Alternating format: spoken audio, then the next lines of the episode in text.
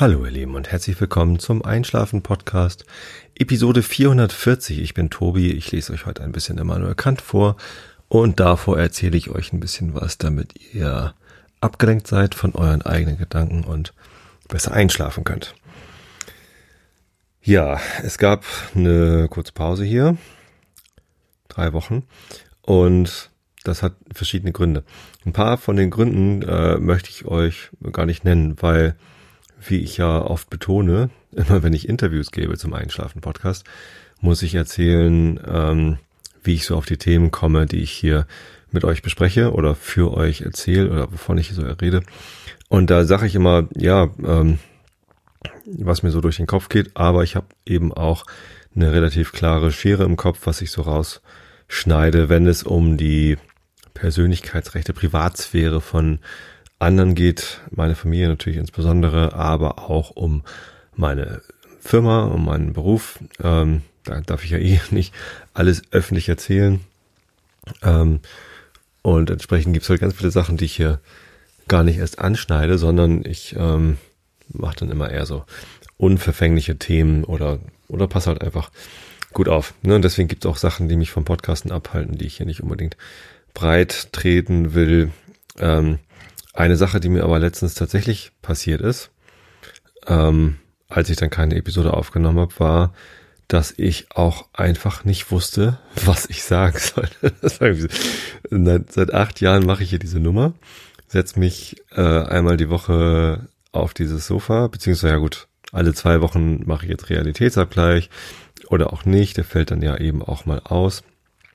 Ähm, aber so alle zwei Wochen mindestens sitze ich hier und mache eine Stunde Monolog. Ich versuche zwar immer drunter zu bleiben, weil eine Stunde muss das ja gar nicht dauern. Meine Zielzeit ist immer so äh, über eine halbe Stunde, so um eine Dreiviertelstunde.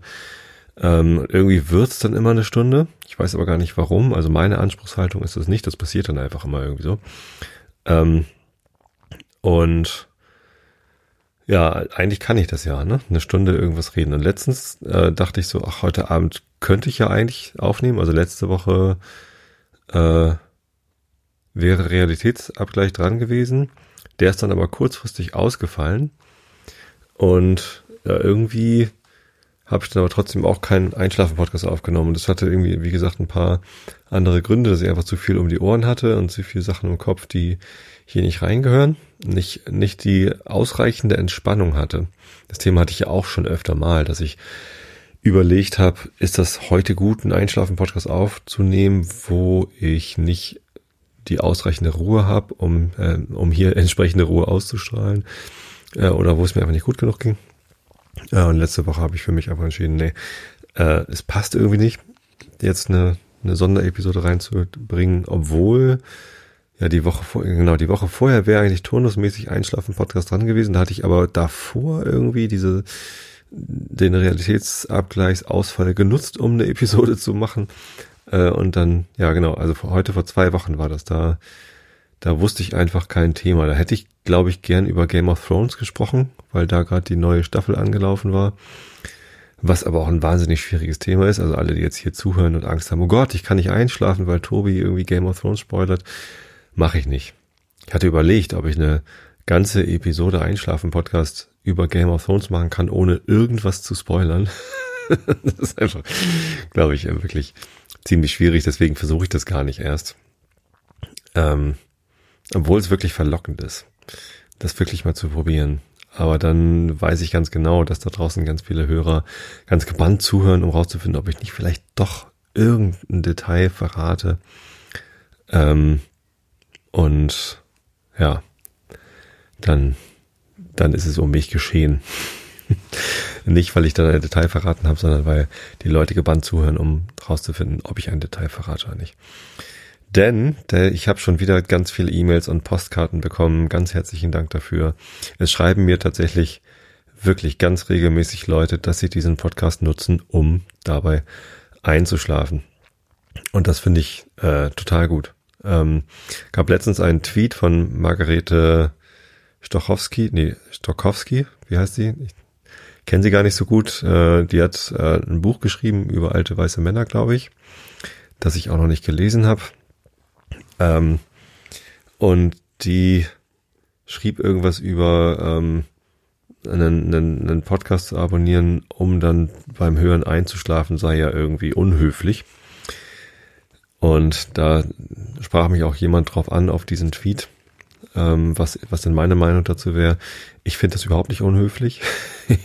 das ist ja eine explizite Aufforderung. Ihr sollt euch bei meinem Podcast so doll entspannen dürfen, können, dass ihr dabei einschlaft. Und viele nutzen es auch. Und ja, wirklich viele meiner Hörer, und das sind ja mittlerweile doch recht viele, letztens mal wieder nachgeguckt, weil irgendwer gefragt hat. Früher habe ich das ganz intensiv verfolgt. Wie viele Leute hören diesen Podcast? Habe ich wirklich täglich in die Statistik geguckt. Ähm, täglich auf iTunes geguckt, äh, in den Charts, wo stehe ich denn da? Ähm, und äh, war halt total froh, wenn dann irgendwie wieder irgendwie tausend neue Leute den Podcast angehört haben. Mittlerweile äh, tut sich da nicht mehr so viel, also die Zahlen verändern sich nicht so schnell, ähm, dass ich da wirklich täglich gucken müsste. Es hat sich dann auch irgendwann äh, erledigt, beziehungsweise ist halt nicht mehr so aufregend. Aber wenn man dann noch irgendwie alle paar Monate guckt, dann ist es halt auch ganz erstaunlich. Also die am häufigsten heruntergeladene Folge ist übrigens die 402 ist das, glaube ich da wo ich aus dem Walter Mörs Buch ähm, über Schlaflosigkeit, Prinzessin Insomnia, Insomnia und der albtraumfarbene Nachtmar heißt es, habe ich da vorgelesen. Und die wurde schon, weiß ich nicht, also die Podseed-Statistiken sind ja öffentlich, da waren es irgendwie 70, 80.000 Downloads und bei ähm, Spotify muss ich die Downloads noch immer dazu zählen, weil die ja eigene Auslieferungsserver haben. Da sind es äh, fast nochmal so viele, also 150.000 zusammengezählt sind das schon. Das ist so irgendwie eine beeindruckend große Zahl.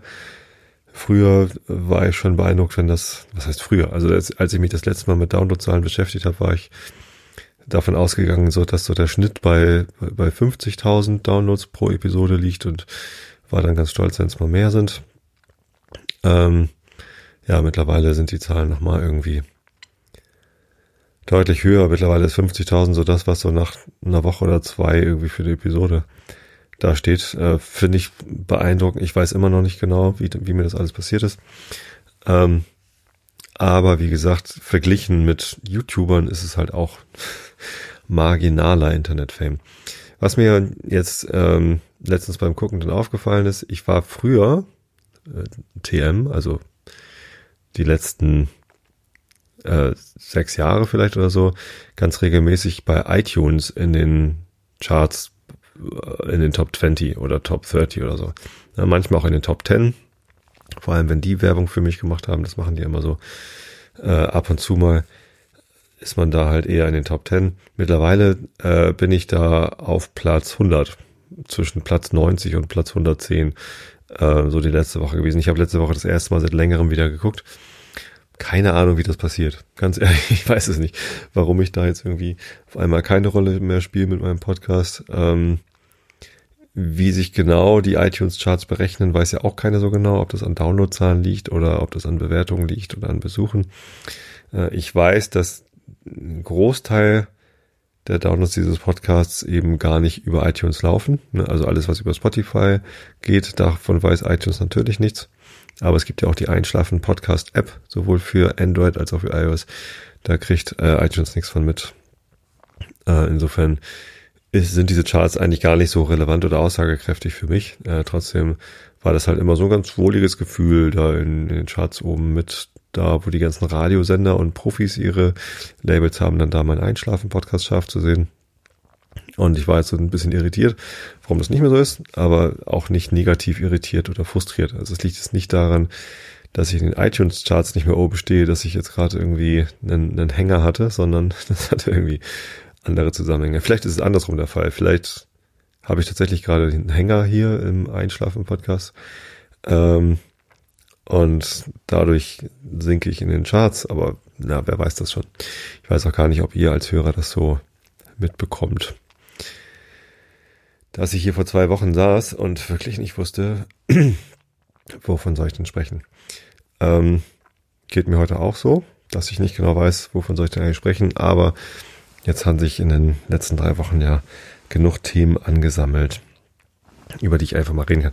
Ich habe ja in der letzten Episode ganz viel über den FC St. Pauli gesprochen, Wertediskussionen, auch sportliche Situationen. Weiß jetzt gerade gar nicht mehr. Ich glaube, da hatten wir gerade den Trainer auch rausgeworfen. War das so? Nee, ne? Das war noch kurz bevor der Trainerwechsel bekannt gegeben worden ist.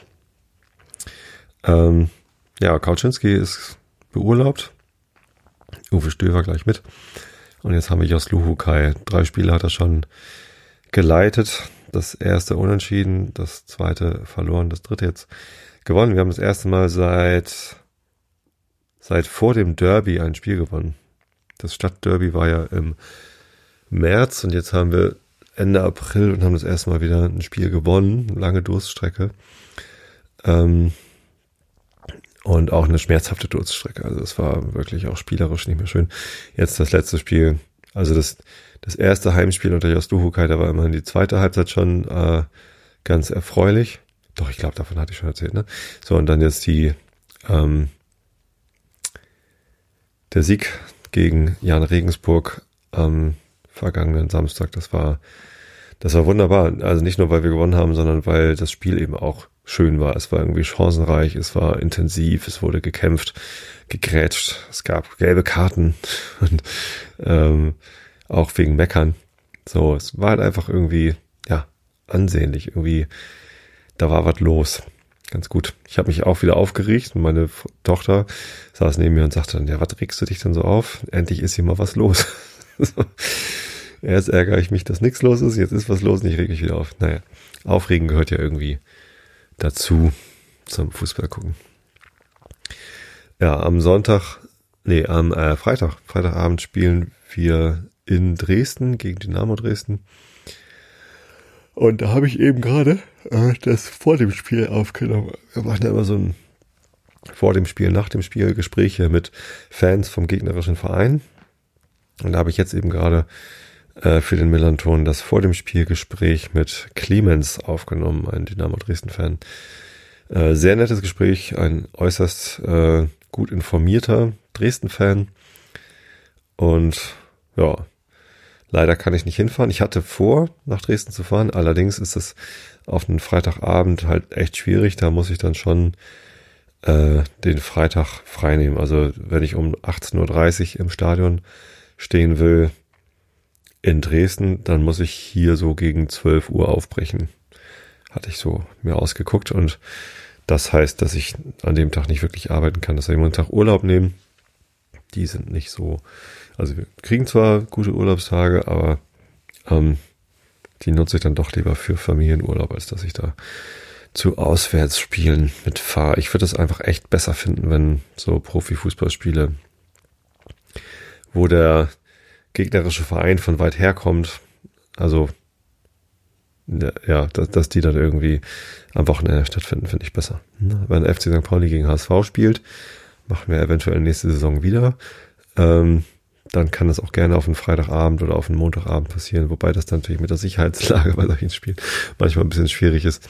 Aber das Anreisen für die Gästefans ist dann halt deutlich kürzer und da geht halt auch mal ein oder gleich zwei Tage Urlaub zu nehmen. Genauso richtig toll sind ja ähm, Montagabend 20 Uhr 15, 20 Uhr 30 Spiele, wo man dann irgendwie sich den Montag frei nehmen muss, um da hinzukommen und dann aber Montagabend gar nicht mehr wieder nach Hause kommt, sondern Dienstagvormittag zurückreisen muss und gleich zwei Urlaubstage braucht. Ähm, nicht so schön für Gästefans. Und so ein Stadionbesuch ganz ohne Fans ist ja auch doof. Tja. Es war Ostern. Ähm, letztes Wochenende war Ostern und wir hatten Besuch von meinem Bruder aus Otterfing. Der wohnt da ja südlich von München mit seiner Familie. Zwei Söhne und die waren hier. Und es war richtig schön. Also meine Mama wohnt ja auch hier oben bei uns. Hier im Nachbardorf. Ähm, sieht äh, uns häufig genug, so. Kommt auch immer drauf an, wie man fragt. Ähm, aber ja, wir sehen uns halt, wir haben viel Kontakt und ähm, nach München und nach Freiburg wird halt eher telefoniert. Deswegen ist es natürlich immer schön, wenn die mal ein paar Tage hier sind. Die waren von Karfreitag bis Osterdienstag hier, Osterdienstag gibt gar nicht den Begriff, ne? Dienstag nach Ostern. Und ähm, ja, da hat man dann viele schöne Stunden miteinander verbringen können, viel gemeinsam unternommen, viel gegessen natürlich. Ich habe äh, durch die Zeit, die ich äh, mit meiner komischen Hand, ach der Handgeschichte kommt auch gleich noch. So, äh, ich habe wenig Sport gemacht wegen vier Wochen Gips und ähm, dann noch Ostern mit mit viel zu essen. Ich habe sechs Kilo zugenommen in den letzten vier Wochen. Das ist irgendwie ganz schön viel, fühlt sich auch tatsächlich langsam nicht mehr so gut an. Ich muss da jetzt deutlich mal gegensteuern wieder. Ich muss jetzt nicht, nicht alle sechs Kilo wieder abnehmen in, innerhalb kürzester Zeit, aber dieser Aufwärtstrend, der muss jetzt mal aufhören und so ein leichter Abwärtstrend mal wieder einsetzen. Sonst fühle ich mich nämlich bald unwohl. Ich bin ja 1,96 Meter groß, ähm, habe als Jugendlicher ganz lange Untergewicht gehabt, äh, so um die 80 Kilo, häufig drunter, selten drüber und habe dann ja irgendwann äh, massiv äh, zugenommen, Muskelaufbau betrieben, dann mit dem Sport aufgehört, das Gewicht ist geblieben, die Muskeln sind weg und hatte dann halt die ganze Zeit lang so leichtes Übergewicht. Also ich war halt immer über 100 Kilo dann. Ähm, bis, bis 104 Kilo habe ich gewogen und ja, wenn man an so einer magischen Grenze von 100 Kilo irgendwie rumeiert, dann wünscht man sich natürlich irgendwie immer unter 100 Kilo zu sein. Ist mir immer schwer gefallen. Und erst als ich dann tatsächlich mal Kalorien gezählt hatte, habe ich alles schon erzählt, bin ich dann mal unter 100 Kilo gekommen. Und weil das dann so gut funktioniert hatte mit Abnehmen, bin ich dann gleich auch unter 95 gekommen. Und das ist eigentlich so mein Wohlfühlgewicht, ist so 92 Kilo. Ähm, vom BMI her ist es zwar immer noch recht viel, aber also viel dünner will ich tatsächlich nicht mehr werden. Eigentlich möchte ich dann lieber noch ein bisschen, bisschen mehr Muskelmasse zunehmen. Ich will jetzt kein Bodybuilder großartig werden, aber so ein bisschen ging da sicherlich schon noch. Ähm, und ähm, dann könnte man auch wieder noch ein bisschen mehr Masse zunehmen. Also dann ist auch wieder 95 Kilo, vielleicht sogar 100 Kilo okay, wenn wenn ich weiß, dass es keine Fettmasse ist. Andererseits weiß ich ja auch, dass ich diese Muskelmasse nicht dauerhaft betreiben mag, offensichtlich. Deswegen ist, ist Muskelmasse zunehmen ist eigentlich nicht wirklich eine Option für mich. Da müsste man dann dauerhaft trainieren und da bin ich nicht der Typ für. Deswegen, ja, bin ich halt eher so der, der Skinny-Typ. Ähm, und im Moment bin ich nicht Skinny, sondern im Moment bin ich eher so schlaffi. Genau, und durch Ostern viele Essen habe ich natürlich auch zugenommen. Wer übrigens auch schlaffi war, waren die Tiere am Ostersonntag im Tierpark. Ähm, wir haben so die überlegt, so was machen wir denn? Wetter war fantastisch, was unternehmen wir denn? Und sind dann, also erstmal haben wir am Sonntag, Ostersonntag, äh, lecker gegrillt am Mittag. Und sind dann am Nachmittag nach Niendorf gefahren. Das ist hier in der Lüneburger Heide. Da gibt's einen Wildpark, der heißt Wildpark Lüneburger Heide. Und ähm, der ist total schön. Es gibt hier noch einen zweiten Wildpark, Schwarze Berge. Das ist so Richtung Hamburg, also in Harburg ist der. Ähm, beides sehr, sehr schöne Tierparks. Ähm, und äh, ja, also ich weiß gar nicht, welchen ich lieber mag. So von der vom Ort her, also beim Wildpark Schwarze Berge, da kann man halt schön auf Hamburg drauf gucken, so in die Ferne gucken. Wildpark Lüneburger Heide, da kann man auch schön gucken, nicht ganz bis Hamburg. Aber ähm, ja, also die sind halt beide so ein bisschen hügelig äh, im Wald und das ist schon beides extrem schön gestaltet. Ist ja völlig Wumpe, wollte ich jetzt gar nicht irgendwie großartig drauf rumreiten. Wir sind nach Niendorf gefahren, weil das von uns aus tatsächlich ein bisschen schneller und leichter zu erreichen ist hatte mir schon Sorge gemacht, wie voll das da wohl auf den Ostersonntag ist. Und tatsächlich war der Parkplatz, als wir dort ankamen, so gegen halb vier oder so. Der hat bis um sieben geöffnet. Ähm, zwischen drei und halb vier waren wir dort und das war brechend voll. Also Parkplatz war äh, bis ganz hinten hin quasi gefüllt.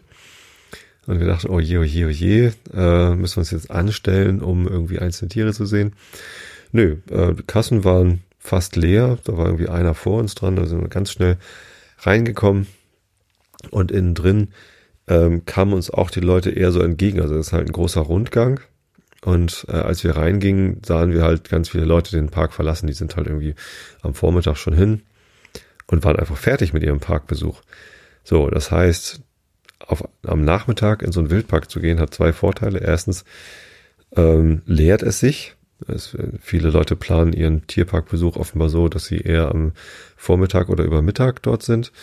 Und ähm, der zweite Vorteil ist, dass die Tiere alle satt sind.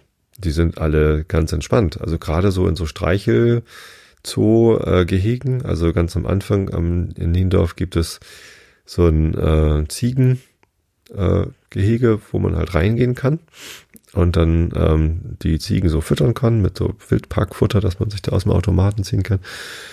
Und das finden die Ziegen natürlich super und sind halt vormittags total stressig und wollen einem irgendwie das äh, Futter aus der Hand reißen, springen an einem hoch.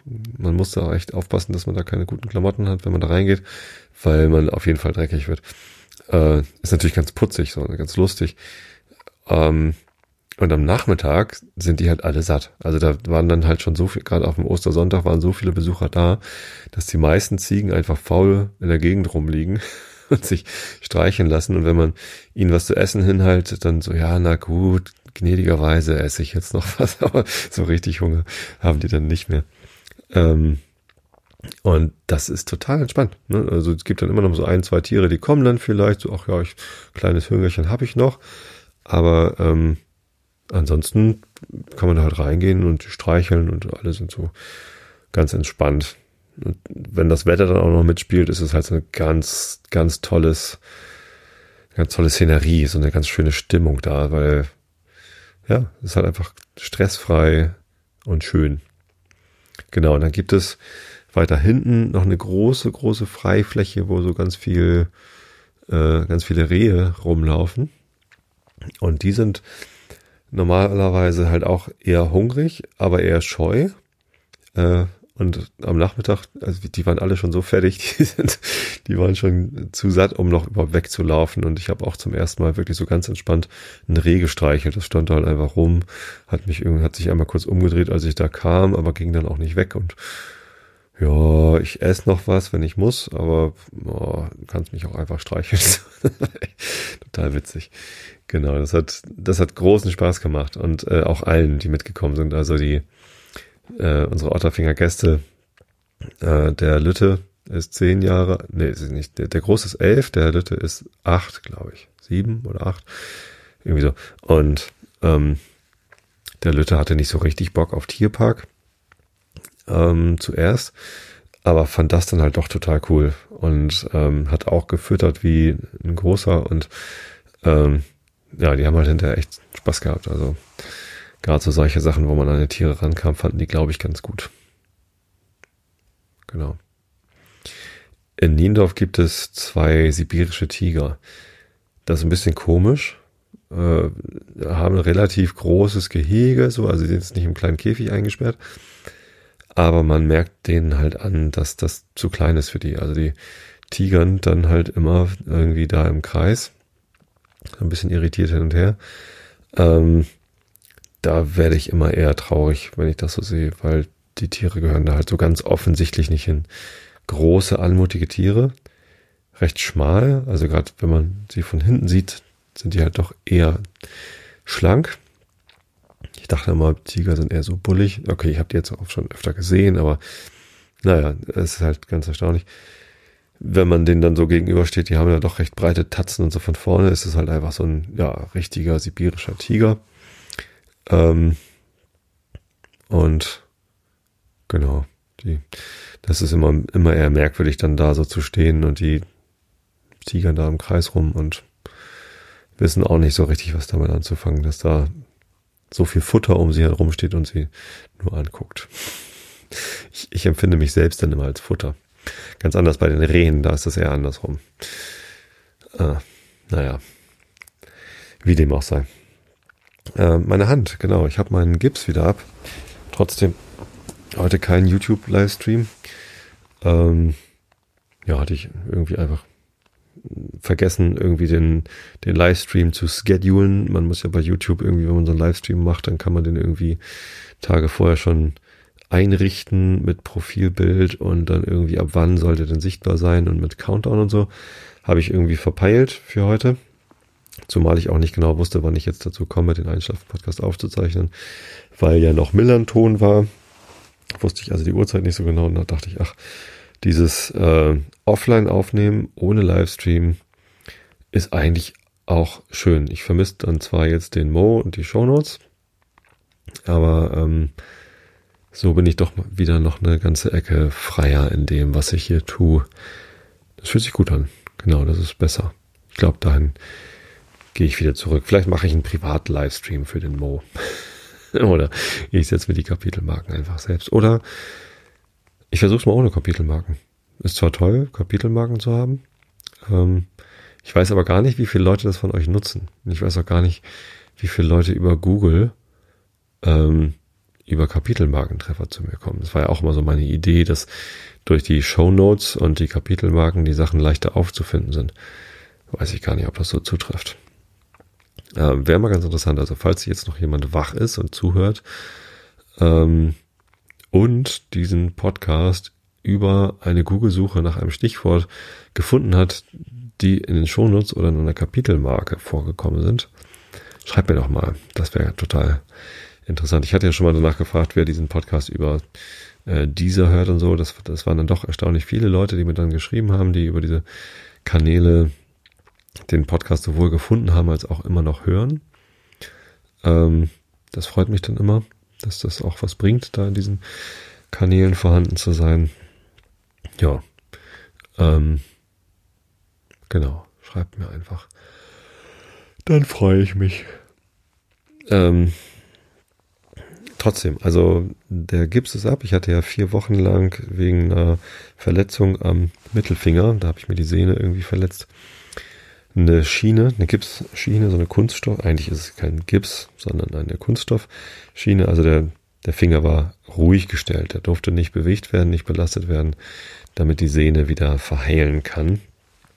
Ähm, und vor Ostern durfte ich die Schiene abmachen. Und ihr glaubt gar nicht, was das für ein Glücksgefühl war. Also es war wirklich, äh, ich war allein hier zu Hause und ich hatte gerade irgendwie ganz schlechte Laune wegen irgendwas. ich weiß gar nicht mehr was. Aber ich hatte in der Zeit wirklich viel schlechte Laune mit in dieser Zeit mit dem Gips, weil ich halt alles mit links machen musste, weil meine rechte Hand irgendwie ausgeschaltet war und weil ich dann dadurch, dass ich alles mit links machen musste, zwar irgendwie, das war teilweise auch ganz interessant, wie gut die Sachen so mit links gehen, aber am Ende war halt doch alles deutlich langsamer und umständlicher, als ich das gewohnt war. Und das war mir halt oft im Weg. So. Und dazu war ich halt auch noch irgendwie so eingesperrt. Also ich durfte nicht Auto fahren. Ich konnte nicht Fahrrad fahren. Also ich traue mich immer noch nicht wieder Fahrrad zu fahren, weil ich nicht weiß, wie gut ich die Bremse bedienen kann. Und äh, habe in der Zeit halt wirklich selten mal das Haus verlassen. So, und mein Schrittzähler war schon ganz unglücklich. Äh, da, dadurch habe ich natürlich dann auch äh, zugenommen. Also wenn, ich, wenn man sich gar nicht mehr bewegt, also weder Sport macht noch, noch so die normalen Schritte geht. Ähm, ich habe zwar das öfteren mal Spaziergänge gemacht, aber das hat irgendwie nicht ausgereicht. Dann mal irgendwie für eine halbe Stunde rausgehen und spazieren gehen ist dann zwar schön, mache ich auch total, mache ich übrigens auch so total gerne. Ich bin auch heute in der Mittagspause, nachdem ich dann ähm, gegessen hatte, bin ich auch nochmal eine halbe Stunde einfach am Fischmarkt spazieren gegangen. Unter anderem, weil es in meinem Lieblingscafé, das ist in der Bäckerei, Café Schmidt, unten in der äh, großen Elbstraße, ganz fantastische Kuchen, tolle Brote, also wirklich eine Bäckerei da vor Ort. Und die haben einen kleinen Schokokuchen, der heißt Death by Chocolate und da stehe ich total drauf. Das ist ein ganz feister Schokoladenkuchen. Ähm, und jetzt im Sommer haben sie auch wieder ihre Eistruhe aufgestellt. Da kann man auch Eis essen. Und die letzten Jahre hatten sie immer schon ganz interessante, also ganz, ganz leckere Standardsorten, so Schoko, Erdbeer, Vanille. Und dieses Jahr sind sie offensichtlich auch so ein bisschen auf diesen äh, besondere Eissorten-Trip aufgestiegen. Aber zu meiner großen Freude ist es nicht ähm, Chili Vanille Rhabarber, was ich auch, also auch solche Eissorten finde ich, finde ich ganz interessant. Äh, wenn ich da Hipster-Eissorte zu sage, ist das gar nicht abfällig gemeint, sondern ähm, ich, ich mag sowas gern ausprobieren. Ich bin ja immer sehr neugierig und äh, probiere dann Sachen aus. Sondern sie haben tatsächlich ihre Kuchen äh, Spezialitäten äh, in Eissorten verpackt. Und es gibt tatsächlich ein Death by Chocolate Eis. Großartig. Es schmeckt wirklich ein ganz tolles Schokoladeneis und dann auch so mit so Kuchenstückchen drin. Ach, herrlich. Ähm, könnte ich mich reinlegen. Es gab auch ein Franzbrötchen-Eis. Das habe ich letzte Woche dann schon probiert. Ähm, das ist leider nicht, nicht so süß und, und kuchenartig wie ein Franzbrötchen, sondern äh, vom Franzbrötchen haben sie dann nur den Zimt übernommen. Ja klar, in ein Franzbrötchen gehört Zimt rein, aber Franzbrötchen müssen eben auch süß sein und dieses Eis war halt nicht süß, sondern Zimt herb. Ähm, kann man machen, aber wenn man Franzbrötchen erwartet, war es halt nicht so geil. Ida Wölkchen ist auch eine Kuchenspezialität, die sie dort anbieten. Äh, so ein Himbeer, Himbeertörtchen. Und das gibt's auch als Eissorte. Das werde ich dann das nächste Mal ausprobieren. Mag ich auch total gerne. Den Kuchen. Ja, kein Wunder, dass ich zunehme, wenn ich hier schon wieder übers Essen ins Schwärmen komme. Nee, genau. Ähm, spazieren gehen ist toll, aber äh, während dieser Gipszeit auch das, eine Jacke anziehen, über diesen Gips rüber, äh, immer irgendwie mit Aufwand verbunden und schwierig und manchmal eben auch schmerzhaft, wenn man irgendwie einen Fehler macht. So, deswegen dann, als ich dann am, ich glaube, ich habe frecherweise schon am Dienstagabend vor Ostern den Gips abgemacht. Und es war so ein Glücksgefühl, dieses Ding nicht mehr zu haben. Ich musste zwar die ersten Tage wirklich noch vorsichtig sein, dass ich da nicht gegenkomme. Also sobald ich irgendwie von vorne einen Stoß auf den Mittelfinger gehabt habe, tat es noch weh. Ähm, aber ähm, ja, allein diese, diese Freiheit wieder zu haben, richtig die Hände waschen zu können. Und nicht irgendwie, naja, also die linke Hand musste ich halt dann immer mit dem rechten Zeigefinger waschen. Und die rechte Hand konnte ich halt nicht waschen, weil da dieser Verband dran war, der nicht nass werden durfte. Das konnte ich dann immer nur, wenn ich dann mal einen Verbandswechsel gemacht habe, habe ich mir schnell dann die Hände gewaschen. Das fehlt einem dann irgendwann, richtig Hände zu waschen oder richtig Haare waschen. Ne? Beim Duschen auf diese Plastiktüte verzichten zu können. Das ist so befreiend gewesen und überhaupt jetzt auch wieder Sport zu machen. Also laufend war ich jetzt halt komplett raus. Ähm, war ich sowieso dieses Jahr noch nicht so richtig drin, weil irgendwie immer was dazwischen kam oder dann war hier so ein bisschen Erkältung oder war dies oder das. Deswegen, ja, äh, war ich aus dem Laufen halt komplett raus. Aber sobald der Gips ab war, bin ich halt wieder auf die Straße in den Wald äh, laufen gegangen. Und es war mir völlig egal, dass ich viel, viel langsamer war als ja noch letztes Jahr. Letztes Jahr bin ich 1000 Kilometer gelaufen und war halt topfit, wirklich gut in Schuss und alles super. Und ähm, da war es dann so, wenn ich äh, für einen Kilometer äh, länger als sechs Minuten gebraucht habe, dann war ich trödelig unterwegs. Das heißt, so mein normales Tempo war dann 5,30 und ich habe auch mal Fünfer-Schnitt dann geschafft, wenn ich mich, mich ein bisschen beeilt habe. Ähm, auf 10 Kilometer war letztes Jahr meine Bestzeit, glaube ich, sowas wie, wie 52 Minuten oder so. Ich weiß es gar nicht so genau. Ähm, so, das, das waren so meine Zeiten. Ähm, jetzt bin ich mit einem Schnitt von 7 Minuten 30 pro Kilometer unterwegs, also ziemlich langsam, ähm, weil ich ja halt komplett aus dem Training raus bin. Aber es ist okay. Also es fühlt sich gut an, einfach wieder draußen zu sein, laufen zu gehen. Das Wetter ist im Moment ja auch so schön. Ähm, da möchte man einfach draußen Zeit verbringen. Wir hatten jetzt schon eine Phase mit, mit ganz tollen äh, Temperaturen auch. Äh, leider auch recht lange Trockenheit. Jetzt gerade ist hier oben wieder ein bisschen äh, feucht, also es regnet des Öfteren mal. Das ist ja aber auch gut ähm, für die Natur, für die Felder, für die Gärten. Und ja, trotzdem, also gestern Abend bin ich nach Hause gekommen und es hatte irgendwie den Vormittag über geregnet und dann aber als ich dann nach Hause gekommen bin, war es sonnig und warm und das das ergab dann halt so eine ganz tolle Luft, also es roch alles ganz frisch und frühlinghaft süß. Der Flieder blüht hier schon und das ist ja im Moment einfach extrem lohnenswert rauszugehen. Ja, das tut gut, dass ich auch wieder unterwegs bin, dass ich wieder in die Stadt kann zur Arbeit und so. Ich bin sehr erleichtert. Der Finger funktioniert auch schon wieder ganz gut. Ich kann schon wieder komplett äh, rund machen. Jetzt wäre es natürlich doch ganz gut, wenn ich einen Videostream hätte. Habe ich nicht. Ähm, genau, ich kann eine Faust machen. Ich kann die Faust sogar zudrücken. Noch nicht schnell. Ähm, muss ich immer noch vorsichtig sein. Was noch fehlt, ist Kraft und Ausdauer. Ich habe letzten Donnerstag äh, bin ich zur Bandprobe gefahren. Wir haben gar nicht viel Musik gemacht, aber wir haben es dann mal probiert, irgendwie ein, zwei Songs zu spielen. Äh, das hat auch funktioniert, aber ich habe deutlich gemerkt, wie die Kraft nach, äh, nach einer Minute oder nach anderthalb Minuten Bass spielen, also mitten im Song, war einfach die, die Kraft alle und die Koordination schwierig. Ähm, zum Glück hatten wir meine Physiotherapeutin, beide, ich habe da irgendwie einen Wechsel gehabt jetzt, weil es mit den Terminen irgendwie so schwierig war, ähm, haben mir gesagt, dass Bass spielen, Bass üben äh, eine total gute Übung für den Finger ist und ich soll so viel Bass üben, wie ich kann.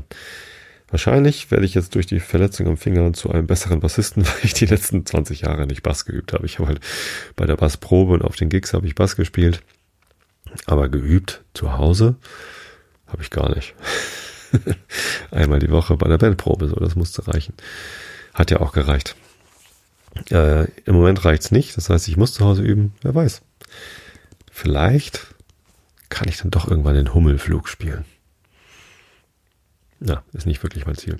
Es gibt eine ganz tolle Aufnahme vom Hummelflug, beziehungsweise Sting of Bumblebee hieß es dann, nicht Flight of Bumblebee, von Manowar, äh, Heavy Metal Band, äh, stand ich Ende der 80er Jahre total drauf. Sehr macho, lederbekleidete, mit, mit, mit wenig lederbekleidete, ja, ich weiß auch nicht, komische Typen. Ähm, aber der Bassist hatte mich damals inspiriert, tatsächlich äh, Bass spielen zu lernen. Äh, und der hat halt eben diesen, diesen Hummelflug auf dem Bass gespielt von Rimsky-Korsakov. Und letztens habe ich mit meiner Tochter, die gerade Posaune lernt, die ist in der Schule in so einer Bläserklasse und jeder muss ein Blasinstrument lernen. Äh, Klavierunterricht hatte sie ja lange Zeit schon hier zu Hause gehabt und jetzt steigt sie um auf Posaune ähm, lernt also alles wieder von vorne.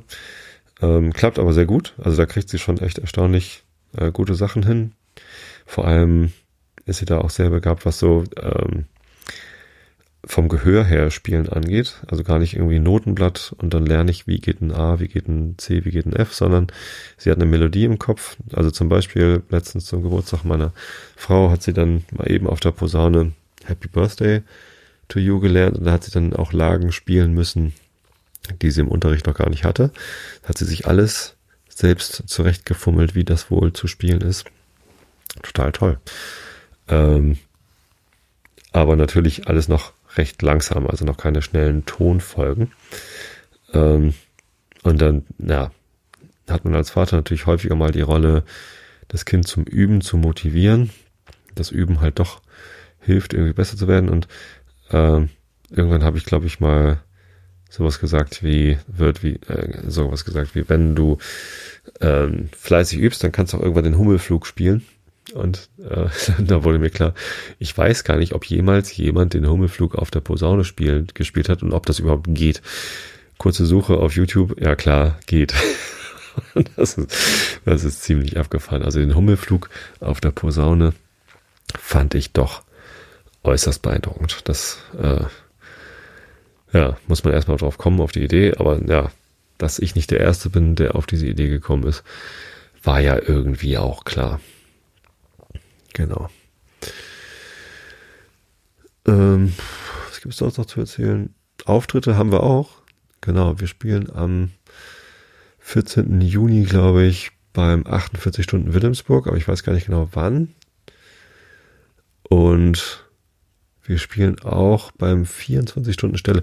48 Stunden Wilhelmsburg ist ja schon seit zehn Jahren, glaube ich, ein Festival, das in ganz Wilhelmsburg, großer Hamburger Stadtteil auf der Elbinsel, ähm, findet einmal im Jahr im Sommer statt, zwei Tage lang an ganz vielen Orten des Stadtteils finden halt Konzerte statt. Ähm, und wir haben da schon ganz oft teilgenommen, haben schon auf dem Bunker gespielt, also so ein Energiebunker. Wir haben schon in einem netten Restaurant gespielt, in einem Vorgarten von irgendwem, der einfach ein Konzert in seinem Vorgarten haben wollte und in einer Kirche. Und auf dem Energieberg haben wir auch schon gespielt, genau. Genau, das ist jetzt schon das sechstes Mal, glaube ich. Ach, und in der Soul Kitchen Halle haben wir auch schon gespielt, da wo äh, Fatih Akin den Soul Kitchen Film gedreht hat. Unser siebtes Mal, 48 Stunden Wilhelmsburg. Wow. Genau. So, und äh, in Stelle gibt es jetzt eine Organisation, die sich das abgeguckt hat von Wilhelmsburg, aber nicht gleich zwei Tage machen will, also machen sie 24 Stunden Stelle. Da spielen wir in einem Blumenladen. Freue ich mich schon drauf. Genau. Ähm, ich bin gespannt, wann irgendwie zwölf Stunden Buchholz passiert, sechs Stunden Sprötze und drei Stunden Karkensdorf. Könnten wir alles nochmal aufziehen. Anderthalb Stunden Suerhob. ja, mal gucken, wann wir das machen. Ähm, ich freue mich drauf. Ich mag sowas. Äh, an Orten spielen, wo ich noch nicht war, gucken, wie die Leute da so drauf sind. Äh, Gerade bei 48 Stunden Wilhelmsburg ist es auch immer total nett, mit den Veranstaltern dann zusammenzukommen. Ich meine, man sieht sich dann immer so einmal im Jahr das ist ja ganz lustig. Genau, und dann äh, sind wir auch gerade wieder dabei zu gucken, wie unsere Craft Beer Kneipentour weitergeht. Wir spielen ja mittlerweile regelmäßig im Überquell, also nicht regelmäßig im Sinne von, es gibt da eine Regel, aber äh, wir spielen da wieder. Ich habe letztens Tina getroffen vom Überquell ähm, und sie hat sich auch nach meinem Finger erkundigt. War da letztens auch zum, zum Mittagessen auf einem Freitag und habe da Tina getroffen, die dort die Konzerte organisiert. Äh, und meinen Gips vorgezeigt und gesagt, ja, das nächste Konzert dauert ein bisschen, aber ja, ähm, auch das werden wir wieder tun. Ähm, Bunthaus Schankraum steht auch wieder an, haben wir auch noch keinen Termin. Und letzte Woche waren wir dann statt einer langen Bandprobe, wie gesagt, die konnten nur so ein, zwei Songs spielen, waren wir noch in einer weiteren Craft Beer Kneipe. Also erstmal hat auf dem Kiez in der Talstraße haben jetzt die Bruce Brothers aufgemacht. Also wenn ihr in Hamburg unterwegs seid, schaut da mal rein. Da ist ähm, von morgens um acht bis nachmittags ist da, wird da Kaffee gebraut äh, von Quixote, eine, eine Kaffeerösterei aus Hamburg, die dort jetzt ihr eigenes Café eröffnet hat, zusammen mit der Kehrwieder Brauerei. Also es wird der Kaffee wird ja gebraut und Bier wird gebraut. Beides nicht dort, aber dort wird, äh, ja, doch der Kaffee wird dort gebraut, aber nicht geröstet. Äh, Bier wird dort nicht gebraut, aber ausgeschenkt. Äh, und das passiert dann halt abends. Das heißt, irgendwie tagsüber bekommt man da exzellenten Kaffee. Also wirklich toll. Die haben eine tolle Kaffeemaschine. Ähm, also natürlich eine Espresso-Maschine, aber ein sehr professionelles, tolles Gerät. Ich habe da, ich war zur, zur Einweihungsparty eingeladen, weil die Kervida Brauerei den Millanton sponsort, waren wir der Millantonis da dann irgendwie eingeladen. Ähm, und da habe ich einen Kaffee bekommen, das war wirklich exzellent. Und die Biere aus der Kehrwieder Brauerei sind sowieso ziemlich toll. Die haben ja dieses Übernormal Null, das beste alkoholfreie Bier, das ich jemals probiert habe. Ein alkoholfreies IPA, das wirklich ganz fantastisch schmeckt. Wenn ihr das noch nicht kennt und Interesse an alkoholfreien Bieren habt, solltet ihr das unbedingt probieren. Ähm, ja, oder Prototyp. Also wenn ihr es auch gerne mit Alkohol trinkt, dann ist Prototyp deren äh, Imperial, nee, India Pale Lager ist es, glaube ich. Und das ist auch extrem lecker, genau. Und die anderen Sachen, da muss man sich dann eh durchprobieren. Ich bin jetzt auch wieder bei Untapped. Äh, Im Wesentlichen, weil äh, die bei, bei den Bruce, Bruce Brothers so ein äh, Untapped Check-in Anzeigetafel haben, wie so eine Twitter-Wall. Ja, genau. Ähm, dort bei den Bruce Brothers könnte man vielleicht auch mal spielen, ist ein bisschen klein. Ähm, aber dann so ähnlich wie im Alles Elbe, da haben wir auch ganz legendäre Gigs schon gespielt. Äh, und in Wilhelmsburg hat jetzt noch eine weitere Craft Beer Lokalität aufgemacht, auch eine Brauerei. Was mit W habe ich jetzt gerade vergessen, wie die heißen. Ich habe jetzt auch mein Handy gar nicht, hier kann gar nicht nachgucken. Äh, reiche ich da mal nach. Äh, wir gehen da übermorgen, Donnerstag nach der Bandprobe, auch nochmal wieder hin und bringen dort die Instrumente mit und pr probieren mal aus, wie es ist, da zwei, drei Lieder zu spielen.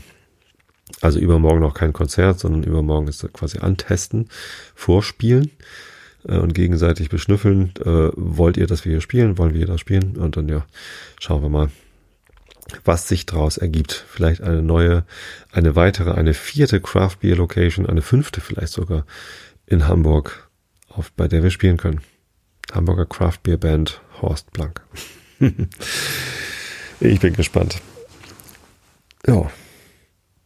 Genau, jetzt habe ich schon wieder eine Dreiviertelstunde gesprochen, ohne dass ich einen Plan habe, wovon ich reden will. Ich weiß auch nicht, warum ich da manchmal auf den Gedanken komme, ich hätte nichts zu erzählen. Genau, Rilke der Woche fällt aus, weil ich beim Rilke immer noch bei diesem langen äh, Gedicht bin, wo immer noch ein langer Abschnitt vor mir liegt. Den fange ich jetzt gar nicht erst an, sondern den gibt nächste Woche, äh, übernächste Woche dann wieder. Und ähm, heute gibt es Kant. Wir sind auf Seite B 659 in der transzendentalen Dialektik des dritten Hauptstücks siebenter Abschnitt Kritik aller Theologie aus spekulativen Prinzipien der Vernunft. Augen zu und zugehört. Jetzt mit noch ein Marker. So, finde ich die Kapitelmarke schneller.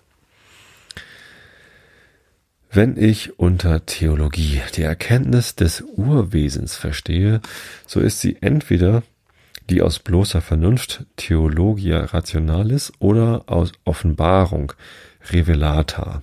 Die erstere denkt sich nun ihren Gegenstand entweder bloß durch reine Vernunft vermittels lauter transzendentaler Begriffe ens originarium realissimum ens entium und heißt die transzendentale Theologie oder durch einen Begriff, den sie aus der Natur unserer Seele entlehnt, als die höchste Intelligenz und müsste natürliche Theologie heißen. Der so allein eine transzendentale Theologie einräumt, wird Deist, der so auch eine natürliche Theologie annimmt, Theist genannt.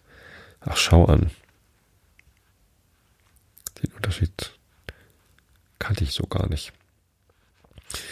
Der Erstere gibt zu, dass wir allenfalls das Dasein eines Urwesens durch bloße Vernunft erkennen können, wovon aber unser Begriff bloß transzendental sei, nämlich nur als von einem Wesen, das alle Realität hat, die man aber nicht näher bestimmen kann. Der Zweite behauptet, die Vernunft sei imstande, den Gegenstand nach der Analogie mit der Natur näher zu bestimmen, nämlich als ein Wesen, das durch Verstand und Freiheit den Urgrund aller anderen Dinge in sich enthalte.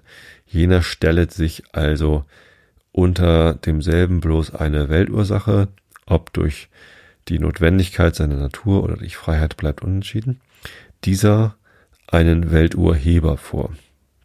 Die transzendentale Theologie ist entweder diejenige, welche das Dasein des Urwesens von einer Erfahrung überhaupt, ohne über die Welt, wozu sie gehöret, etwas näher zu bestimmen, abzuleiten gedenkt und heißt Kosmotheologie oder glaubt durch bloße Begriffe, ohne Beihilfe der mindesten Erfahrung, sein Dasein zu erkennen und wird Ontotheologie genannt. Kapitel aller Theologie steht so, ach so, ne, ist so eine, genau. Die natürliche Theologie schließt auf die Eigenschaften und das Dasein eines Welturhebers aus der Beschaffenheit der Ordnung und Einheit, die in dieser Welt angetroffen wird, in welcher zweierlei Kausalität und deren Regel angenommen werden muss, nämlich Natur und Freiheit. Daher steigt sie von dieser Welt zur höchsten Intelligenz auf, entweder aus dem Prinzip aller natürlichen oder aller sittlichen Ordnung und Vollkommenheit. Im ersteren Falle heißt sie Physikotheologie, im letzteren Moraltheologie. Hier gibt's eine Fußnote. Nicht theologische Moral, denn die enthält sittliche Gesetze, welche das Dasein eines höchsten Wesen, höchsten Weltregierers voraussetzen. Dahingegen die Moraltheologie eine Überzeugung vom Dasein eines höchsten Wesens ist, welche sich auf sittliche Gesetze gründet. Da man, also Fußnote Ende, da man unter dem Begriffe von Gott nicht etwa bloß eine blind wirkende ewige Natur als die Wurzel der Dinge, sondern ein höchstes Wesen, das durch Verstand und Freiheit der Urheber der Dinge sein soll, zu verstehen gewohnt ist, und auch dieser Begriff allein uns interessiert, so könnte man nach der Strenge dem Deisten allen Glauben an Gott absprechen und ihm lediglich die Behauptung eines Urwesens oder oberster ober, oder obersten Ursache übrig lassen. Indessen, da niemand darum, was er sich, was er, weil er etwas sich nicht zu behaupten getraut, beschuldigt werden darf, er wolle es gar leugnen, so ist es gelinder und billiger zu sagen, der D ist, glaubt einen Gott, der T ist, aber einen lebendigen Gott, summam intelligentiam. Jetzt wollen wir die möglichen Quellen aller dieser Versuche der Vernunft aufsuchen. Ich begnüge mich hier, die theoretische Erkenntnis durch eine solche zu erklären, wodurch ich erkenne, was da ist, die praktische aber dadurch, dass ich mir vorstelle, was da sein soll. Diesem nach ist der theoretische Gebrauch der Vernunft derjenige, durch den ich a priori als notwendig erkenne, dass etwas sei, der praktische aber, durch den a priori erkannt wird, was geschehen solle. Wenn nun entweder das etwas sei oder geschehen solle, ungezweifelt gewiss, aber doch nur bedingt ist, so kann doch entweder eine gewisse bestimmte Bedingung dazu schlecht notwendig sein, oder sie kann nur als beliebig und zufällig vorausgesetzt werden. Im ersteren Falle wird die Bedingung postuliert per Thesin, im zweiten supponiert per Hypothesin. Da es praktische Gesetze gibt, die schlechthin notwendig sind, die moralische, so muss, wenn diese irgendein Dasein als die Bedingung der Möglichkeit ihrer verbindenden Kraft notwendig voraussetzen, dieses Dasein postuliert werden. Darum, weil das Bedingte, von welchem der Schluss auf diese bedingte äh, bestimmte Bedingung geht, selbst a priori als schlechterdings notwendig erkannt wird. Wir werden künftig von den moralischen Gesetzen zeigen, dass sie das Dasein eines höchsten Wesens nicht bloß voraussetzen, sondern auch, da sie in anderweitiger Betrachtung schlechterdings notwendig sind, es mit Recht, aber freilich nur praktisch postulieren. Jetzt setzen wir diese Schlussart noch beiseite. Da wenn bloß von dem, was da ist, nicht was sein soll, die Rede ist, das Bedingte, welches uns in der Erfahrung gegeben wird, jederzeit auch als zufällig gedacht wird, so kann die zu ihm gehörige Bedingung daraus nicht als schlechthin notwendig erkannt werden, sondern dient nur als eine respektiv notwendige oder vielmehr nötige, an sich selbst aber und a priori willkürliche Voraussetzung zum Vernunfterkenntnis des Bedingten.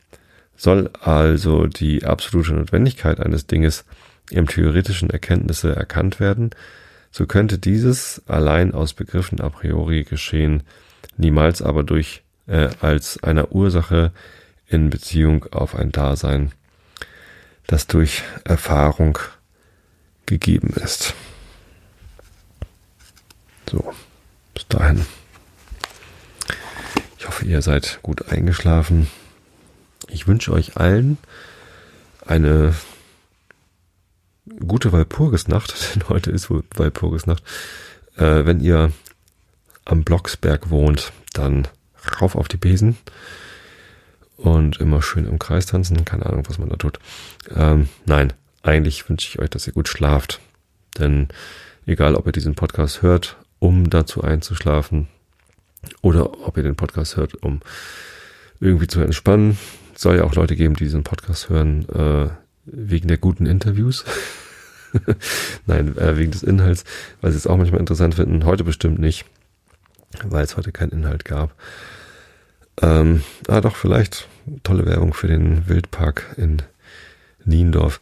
Na, keine Ahnung. Äh, wirklich, ähm, ich find's vollkommen schön, wenn ihr zu diesem Podcast einschlafen könnt.